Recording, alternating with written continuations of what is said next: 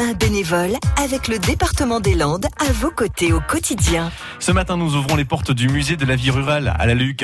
Bonjour, je m'appelle Charles Ducam. Je fais partie d'une association du musée de la vie rurale de la Luc. Je suis guide depuis environ 15 ans, accompagné de deux autres guides, et nous faisons visiter pendant deux heures à trois heures le musée où il y a toutes ces collections réparties dans plusieurs pièces.